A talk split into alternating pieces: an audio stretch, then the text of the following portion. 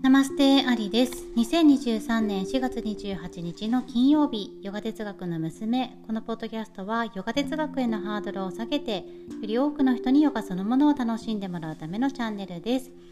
えー、皆さんこんにちは。本日もよろしくお願いします。お元気でしたでしょうか、えー、あれから先週からかな？1週間ぐらい経ったんですけど皆さんどのようにお過ごしでしたか？えー、私はですね火曜日から車の運転免許を取りに教習所に通っているんですけどあの本当に車の運転免許取る運転免許を取るのが難しいというか運転がすごく難しくて四苦八苦している状況です。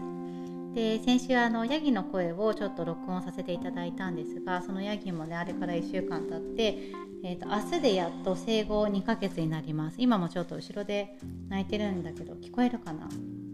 今あのケージに入ってるんですけど出たくて泣いてるんですよね。ちょっとこっち見てすごい 早く出せオーラがあるのであの今回はちょっとサクッとお話ししていきたいなと思っています、えー、今日はですねヨーガスータラ2-38の哲学のお話をしていきたいと思います。でこれどんな哲学なのかっていうと規律や規則正しい生活に関するお話になります。でなんでこれを選んだのかっていうと明日からねゴールデンウィークじゃないですか。で人によってはあの昨日とか今日ぐらいからお休みに入ってる方が多いと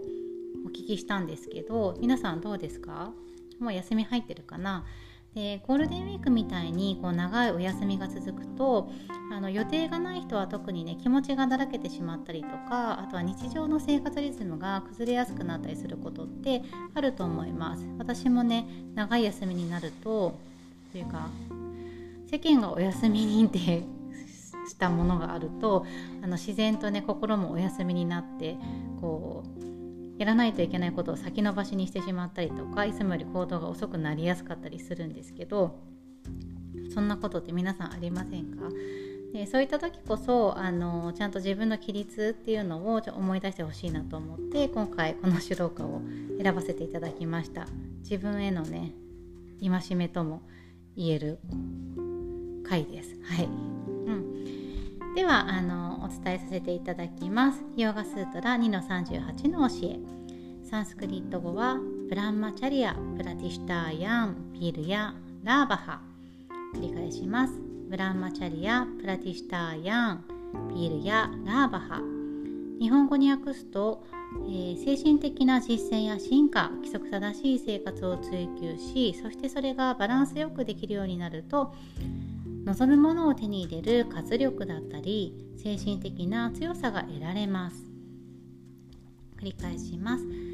精神的な実践や進化規則正しい生活を追求しそしてそれがバランスよくできるようになると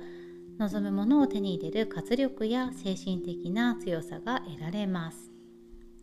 もう少し簡単に訳すと規則正しい生活を送ることで自分が望む未来だったり目標を達成するための、えー、心身の強さ未来をそういった、えーと、目標を達成した後の未来を受け入れるための心身の強さを手に入れることができるということです。はい。そうですかね。なんかしっくりきますか？精神的な実践や進化と規則正しい生活のことをサンスクリット語ではブラフマチャリアもしくはブランマチャリアと呼びます。でこの言葉実はインドではヨガの学びを学んでいる学生さんを示す言葉でもあるんですね。でヨガを学ぶ学生であるブランマチャリアたちは非常に規則正しい生活を送っています。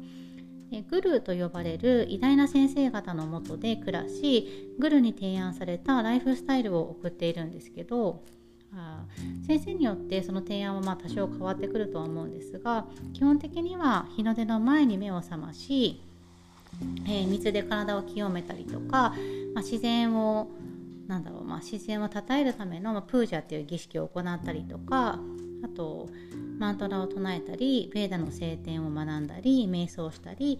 呼吸法をやったりアーサナをやったりそういったことを規則正しく毎日繰り返し行っています。うん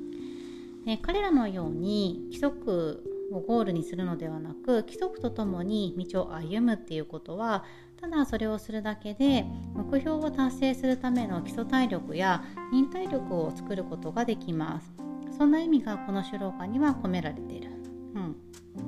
規則正しく生きる。自分の中に規律を持って生きるって結構難しいことなんですよね。なのでそれを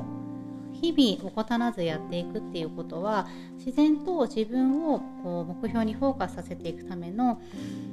えー、力を養ったりとか忍耐力を作ったりすることができるよということです。それにねあの規則に沿って生きていると体調が安定しやすくなるんですよ。これ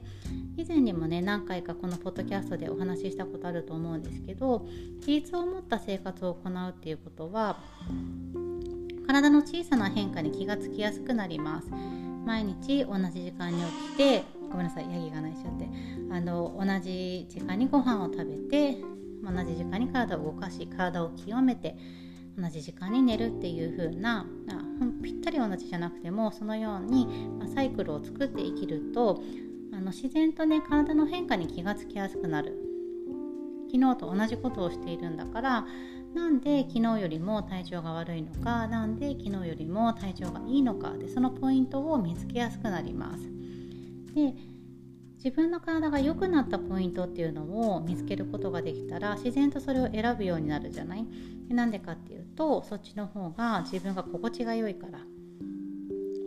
体がある程度、まあ、心地よくリラックスしている状態を自分自身で作っていくことができるようになると自然とね心も安定しやすくなります。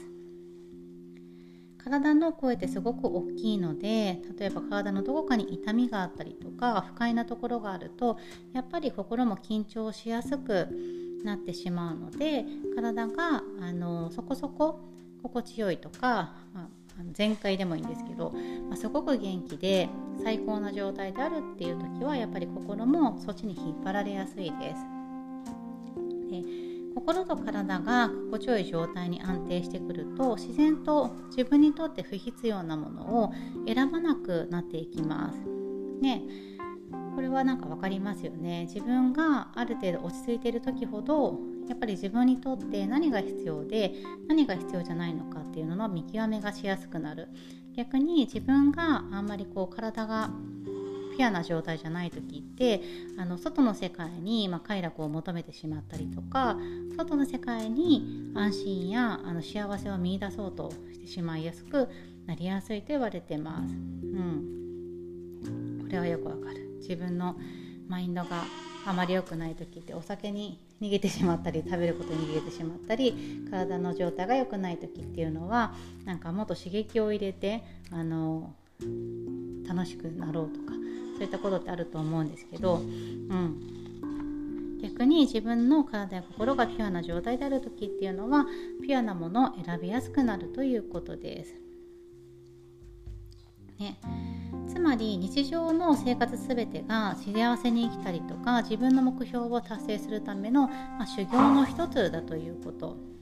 ね、これあの禅の言葉「ほほこれ道場」っていう言葉があるんですけどこれにすごく似ているなと思っていて聞いたことありますか？ほほこれ道場という言葉。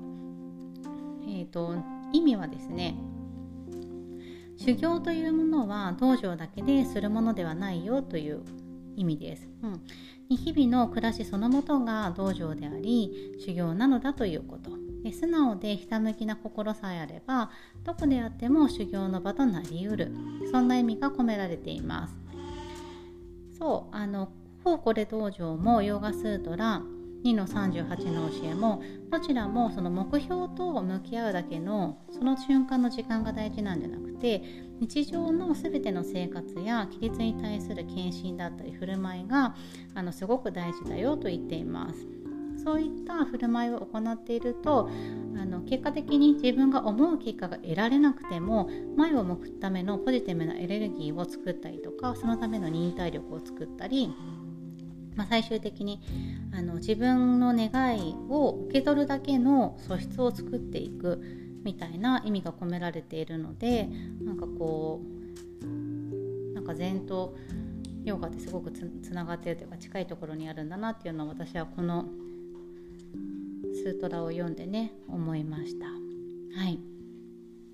ただあの規律といっても過度に規律を詰め込むのはあんまりおすすめしてなくてただそれはストレスになってしまうので自分にとっていいバランスでできるところ、まあ、注意を見つけてリラックスした状態で行えるところを見つけていってほしいなと思います。うん最初は規律を持つことも自分にとって良い習慣を持つこともえーと、それがリラックスしてできるようになるまで多少ね時間がかかるとは思うんですけどなんかいいなって思うことを見つけたらまず1つずつ増やしてみてそれができるようになったら2つにしてっていうのがいいんじゃないかなと思います。うん、このねゴールデンウィークの休みの間に是非自分の生活を見直して自分にとって良い習慣っていうのを1つでも2つでも取り入れてみていただけたら嬉しいなと思っています。はい、ではもう一度繰り返します。ヨーガスートラ2の38ブランマチャリやプラティシターヤンピールやラーバハ。精神的な実践や強化。精神的な実践や進化。規則正しい生活を追求しそしてそれがバランスよくできるようになると望むものを手に入れられる。活力や精神的な強さが得られます。もう少し簡単に説明すると規則正しい生活を送ることで自分が望む未来を受け取る心身の強さや忍耐力を手に入れることができます。ということです。